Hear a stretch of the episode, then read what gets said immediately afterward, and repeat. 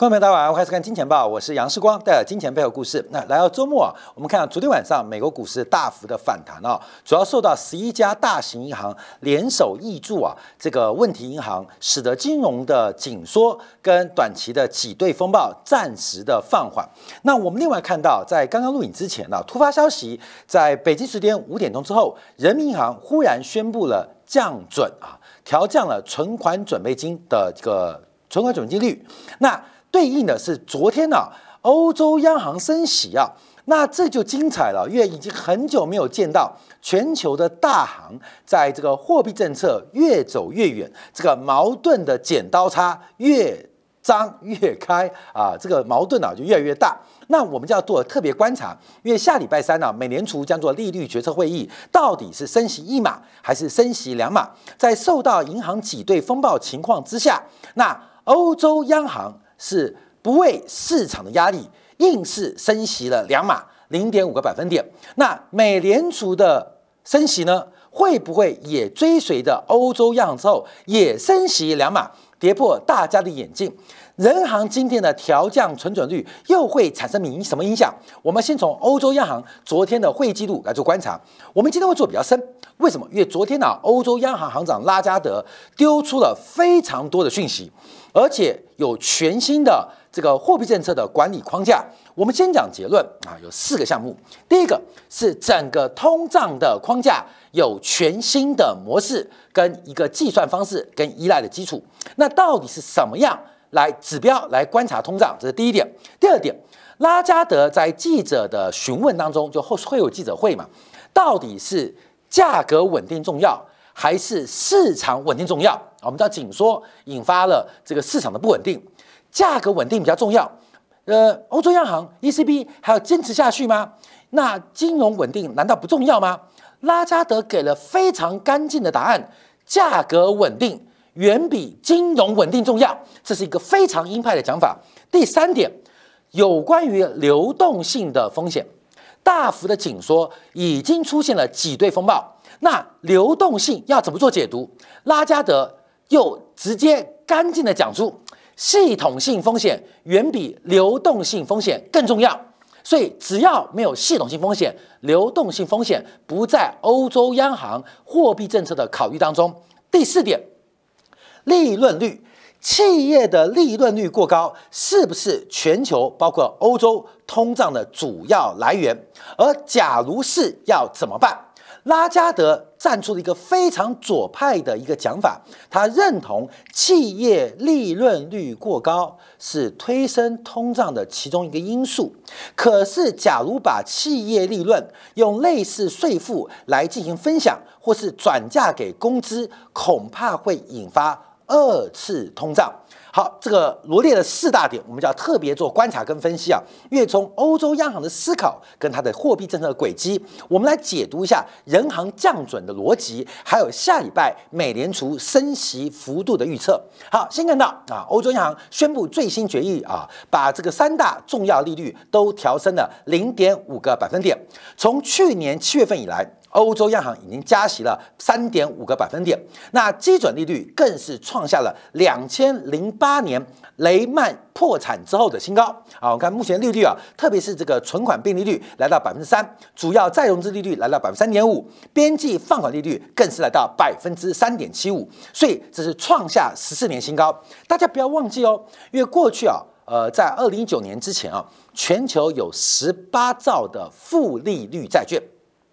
有十八兆的负利率债券，其中超过三分之二都在欧元区，其中三分之二都在欧元区，所以欧洲央行在这半年的大幅加息，直接使得过去这十年累积巨量的零利率、零值利率的债券，出现了严重的未平抑的未平价的跌价损失啊，未实现的平价损失。所以这是要大家特别观察的。可是到底拉加德怎么看？怎么看这个问题？我们要从他的这个呃货币政策的声明稿，还有会后的记者会来跟他做分析。第一个，这个我觉得相当重要，因为拉加德给了一个全新模式啊。我们先讲结论呢。他在记者会特别在答询问题的时候，第一个提到，这是全新的指引，而这三个组成部分，我们过去从来没有讨论过他们，而且我们也不打算泄露他们。哇，讲的超级悬疑啊，超悬疑！因为这是记者第一个问题，他就提出直接带出一个非常重要的方向，这是一个全新货币政策的依据。那这其中这依据有三大组成的结构。过去没有讨论，而且现在开始，我们也不打算公布跟泄露他们。好，所以我们就要推敲到底讲了什么。记者问的是什么？记者问的是能不能请教拉加的行长，你能不能解释一下如何看待未来的这个货币政策的这个利率路径啊？因为这次并没有对于五月份啊，五月份下次会议给出任何的指引啊，所以呃，记者就想提问。那你如何看待未来的路径指引？因为直到前几天呢，在瑞士信贷暴雷之前，所有的行长，几乎大多数行长都认为会加息零点五个百分点。可是，在瑞士信贷暴雷之后，不仅啊出现了一个鸽派的声音，市场上甚至认为只加息一码，甚至不加息。可是为什么这次还要加息两码？呃，加息到百分之三点五？那能不能解释这一次的会议之后，能不能给市场一个方向？呃，那是不是已经表示目前利率已经来到峰值，所以不给未来的利率路线的指引啊？他就提到了我们的货币政策声明，他把货币政策声明重复再讲一次给记者。我们现在要试图剖析我们整个货币政策的反应函数。反应函数，那这个反应函数啊，有三大部分。第一个是依赖的经济数据跟金融数据。那在后面记者提问的时候，他就特别提到哦，因为不确定性的升高，市场不确定性的升高，那欧洲央行做什么决策？欧洲央行因为看到不确性、不确定性的增加，所以因为不确定性的增加，反而增加了欧洲央行。货币决策对于经济跟金融数据的判断跟依赖，这是一个非常明确的一个讲法哦，就是不确定升高，每天可能这个暴雷那个暴雷，那我们也不知道怎么办，我们还是回来观观看宏观经济数据，还有金融市场的相关数据啊，这是第一个重点。第二个重点是潜在通胀的动态。那这个潜在通胀通通胀动态到底怎么做计算呢？第三个提到的是货币政策传导的力度，所以由这三个啊，第一部分是由经济数据跟金融数据所组成，第一部分；第二部分是对于通货膨胀的潜在发展进行分析；第三个是货币政策传导力度的分析跟架构，由这一二三共同组成整个欧洲央行未来。货币政策路径的指引基础，这三项哦啊，这三项哦。那经济数据怎么观察？就是一种观察？我们先看到，因为啊，欧洲央行同时公布对于整个二零二三年、二零二四年、二零二五年的预期啊，在最新二月份，欧元区的消费者物价指数年增率是高达百分之八点五，远远高于欧洲央行百分之二的通胀目标。扣掉了食品能源。核心 CPI 二月份年增率是百分之五点六，百分之五点六。那主要呃物价会放缓，是因为油价不断的走低。可是，在这一次欧洲央行报告当中也提到，这个食品价格在欧元区内部是完全失控。二月份的食品价格年增率是高达百分之十五，再度创下新高。这个食品价格不断走高，可能会引发新一波的物价问题跟社会的动荡。所以，我们第一个观察啊，经济数据跟金融数据。第一个观察，第二个给予未来判断。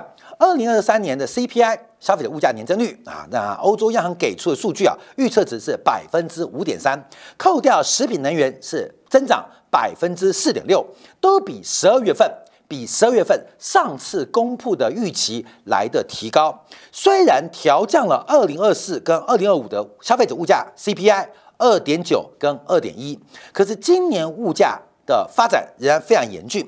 那这边也提到了，这边调高啊，调降了二零二三年欧元区的 GDP 增长降到百分之一，二零二四剩下百分之一点六。二零二五年也是只有百分之一点六，所以在最新的经济跟金融数据当中，其实物价的失控仍然是欧洲央行一个非常担心的一个因子。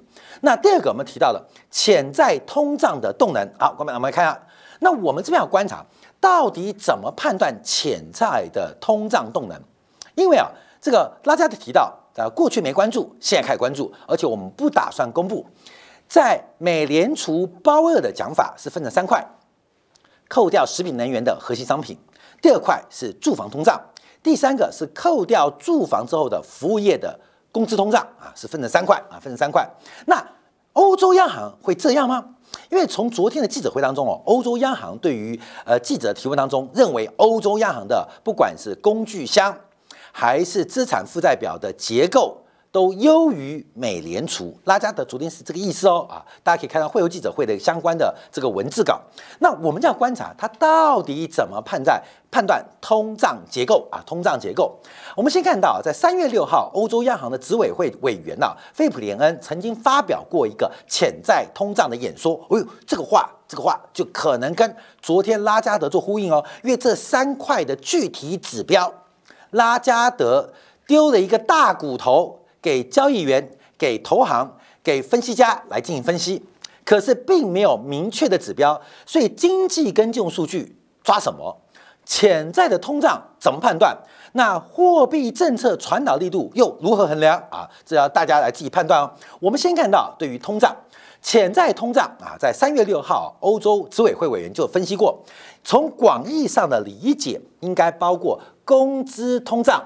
还有通胀预期所包含的讯息，认为啊，在通货膨胀预期调查过程当中，如果某一特定时间点的通胀讯号跟通胀预测不一致，就需要定定非常强而有力的政策目标。那把通胀预测跟潜在通胀分析所产生的不同讯号包含在内。这后面我们翻成白话。啊，就是加加息嘛，这个不断的加息。美国是从零到零点二五，加到四点五到四点七五。那欧洲是从零加到了百分之三点五，其实都在加息。那市场上一个是通胀，一个是通胀预期。通胀预期从广义做观察，可以用金融市场的资产价格做衡量啊，这个就是一个非常明确的指标。那通货膨胀的路径跟通胀预期有没有矛盾？是不是要把资产价格包含在其中？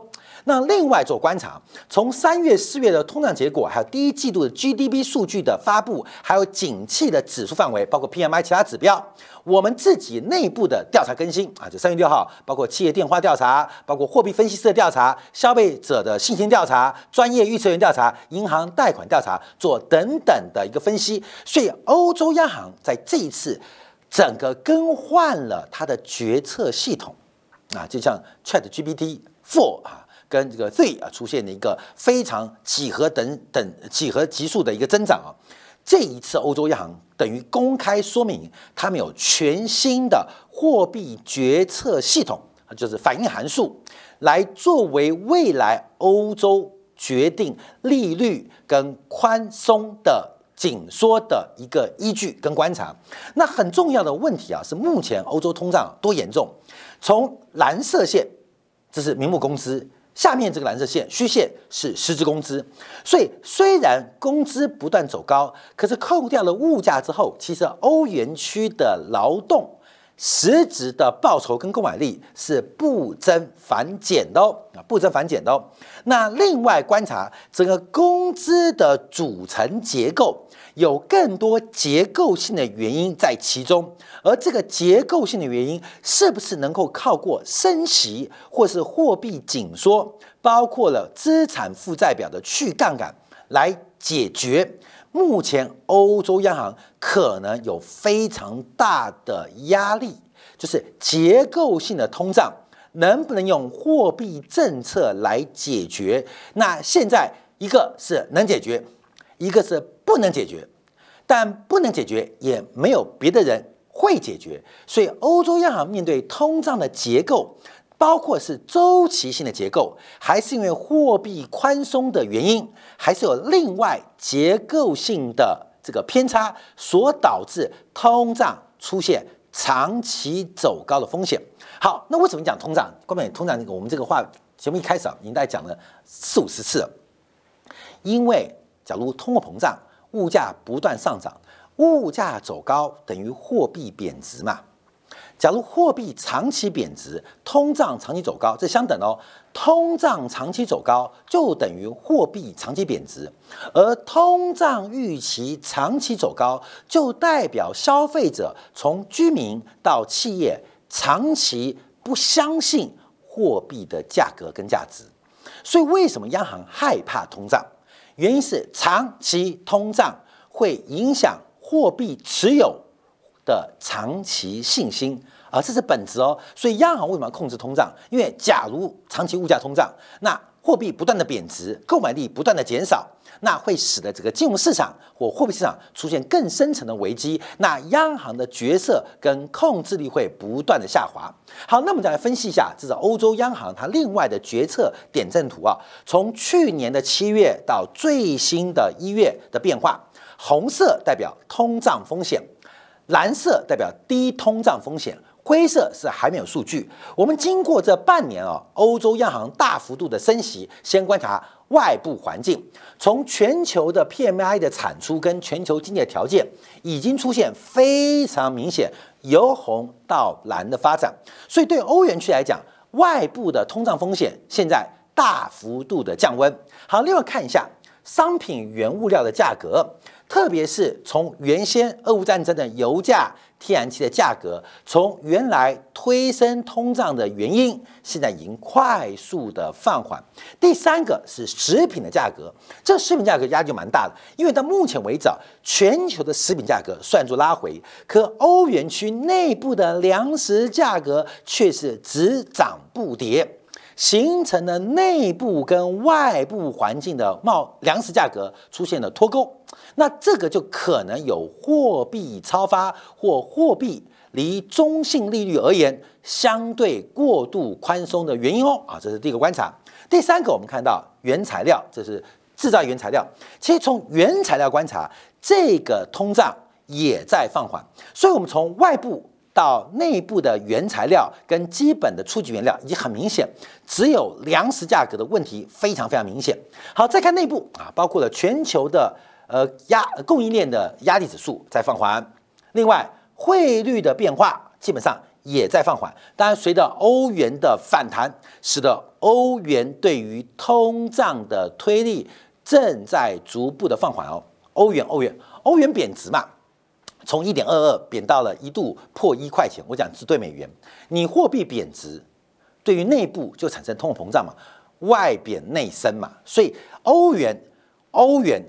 欧元的强弱跟欧洲长期的通胀或通商通缩啊，有一个高关系、高正相关的关系啊，所以注意哦，也有汇率因素哦，也有汇率，所以欧洲央行升息也不排除隐含的是汇率战，汇率战更背后隐藏的是资本的抢夺。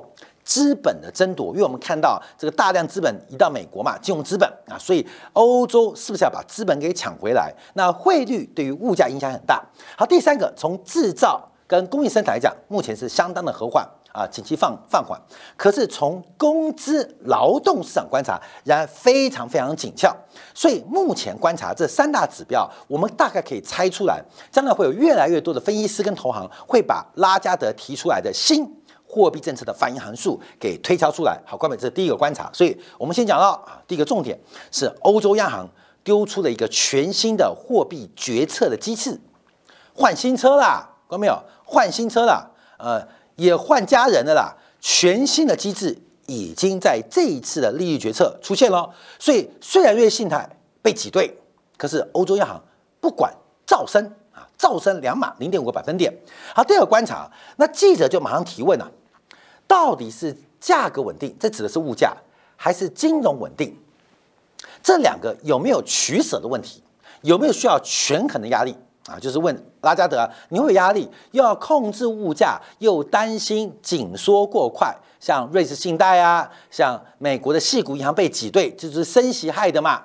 那到底是价格稳定重要，还是市场稳定？这指的市场是金融市场稳定重要。他说没有取舍，没有取舍，没有取舍。假如有的话，我们已经透过这一次的加息决定告诉大家答案，也就是拉加德非常公开的来表示，在瑞士信贷这次个不确定事件爆发之后，第一个是更仰赖数据、宏观数据判断，而不因为个别的金融事件而影响或干扰欧洲央行的决策。第二个重点，价格稳定压倒一切，而金融稳定。不是欧洲央行考虑的焦点，所以我们过去几周不提到了鲍威尔的扣，鲍威尔的扣，美国股市昨天反弹哦，今天再涨，今天是四五日哦，今天再涨，我们就可以越来越笃定，鲍威尔在下礼拜升息会有两码的空间，鲍威尔的扣就等在那边打击市场，就看市场愿不愿意跟美联储的方向。沉浮啊，所以我们要特别观察哦。所以已经出现了，拉加德提到了物价的稳定比金融稳定重要很多哦，会重要很多，这是一个非常重要的决策哦。所以金融问题主要也是服务于评估物价膨胀，这个先后上下的顺序要搞清楚。他回答。记者的问题哦，金融问题要评估，是用来评估物价的一个数据，而没有任何取舍。这官民要听懂意思哦。所以拉加德昨天的鹰派的他讲法是非常非常的强烈哦。好，那我们再往下观察，因为第一个通胀的系统指标改变了，第二个是价格稳定压倒金融稳定，第三个提到的。就是瑞信贷跟细谷银行在过去这几周所遭遇到的变化。那记者就说，这像不像两千零八年的贝尔斯登啊，贝尔斯登的失败体呃的经验？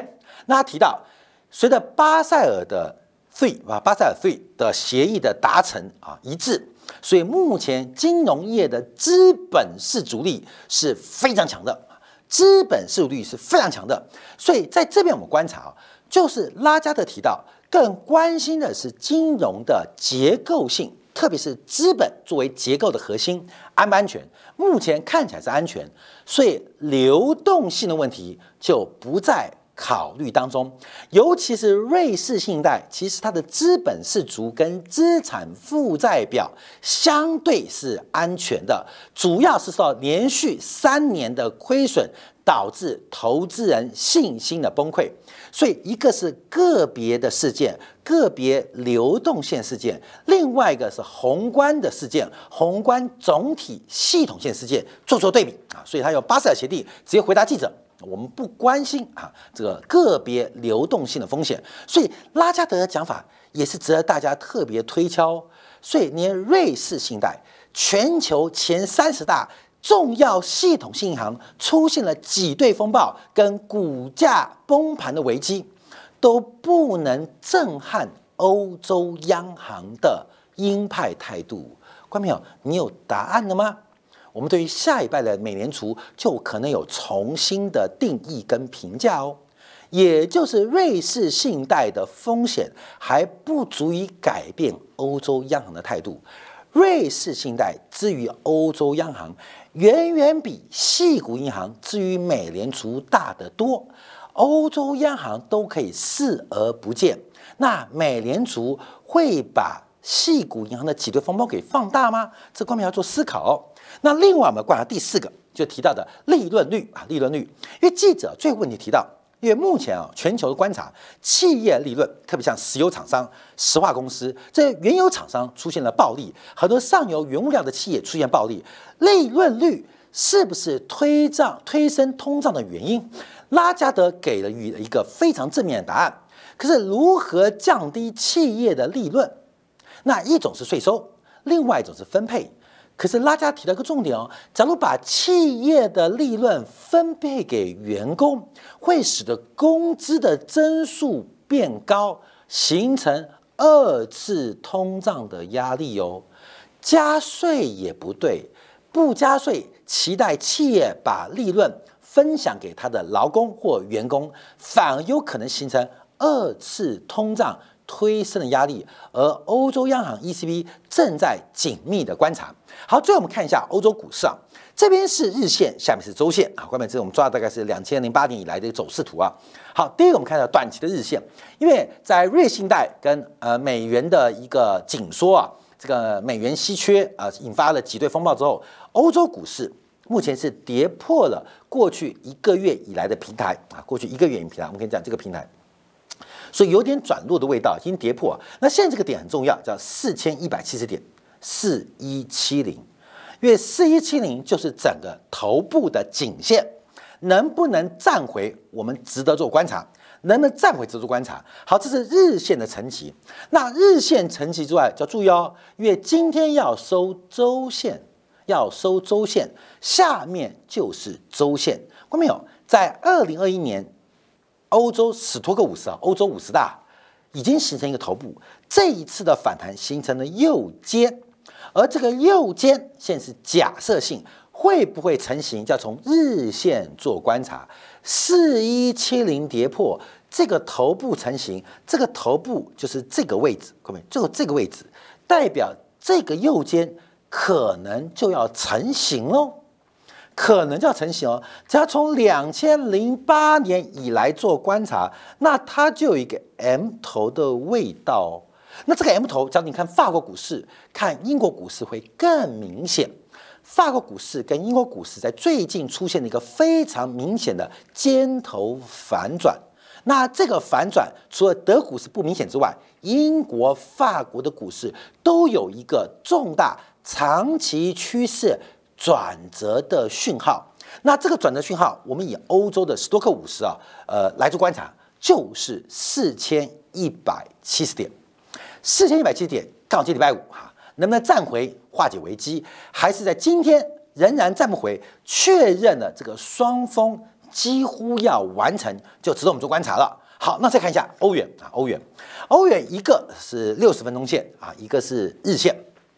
那六十分钟线我们做观察，第一个就是最近不断暴雷嘛，一个是美国的系股银行暴雷，使得欧元反弹啊。那随后的瑞士信贷的暴雷，使得欧元崩跌。昨天晚上超出预期的升息，又让欧元反弹啊。看到没有？就一下弹，一下跌，一下哎，不是股市难做，你做外汇很难做，一下欧元大涨，一下欧元大跌，一下欧元大涨。加以放大成三十倍的杠杆，就发现每天啊都有人从脚踏车换成了这个电动车，也有很多人从宝马变成铁马。好，这个震荡是非常大，所以大家在做投资这种市场啊，非常非常小心。好，那我们再看一下欧元，欧元从二零二一年一月下跌以来，一度跌破一比一对美元的评价，就欧元比美元小了。过去长期欧元都比美元大嘛，一度跌破。那这一波反弹之后，现在来到一个非常关键的位置，因为同样的。欧元在这边有个一点五五左右的价格，但一点五五啊，一点五价格，在这一点五五被跌破，也代表它的一个头肩顶要成型哦。从股市、从汇市做观察，其实欧洲央行做的大胆升息的举措，对于金融市场可能产生的转折影响都非常深远。可是拉加德提到物价的稳定。会比金融市场的稳定来的更重要，中间没有权衡，没有商量的空间。鹰派，鹰派的发展不仅鲍威尔在卖扣，连拉加德的扣也正式登场。好，这是我们在今天啊周末特别做观察，晚上看到欧洲股市的收盘表现。但我们特别掌握，因为在欧洲央行加息之外，意外加息两码零点五个 percent，比市场来的更硬，不甩瑞信贷。可同时今天下午。人行宣布调降了存款准备率，那一个升息，一个降息。面对美国昨天公布的数据，下礼拜美国会选择欧洲的鹰派还是中国的鸽派？我们休息一下，在今天的部分来做近的分析跟观察。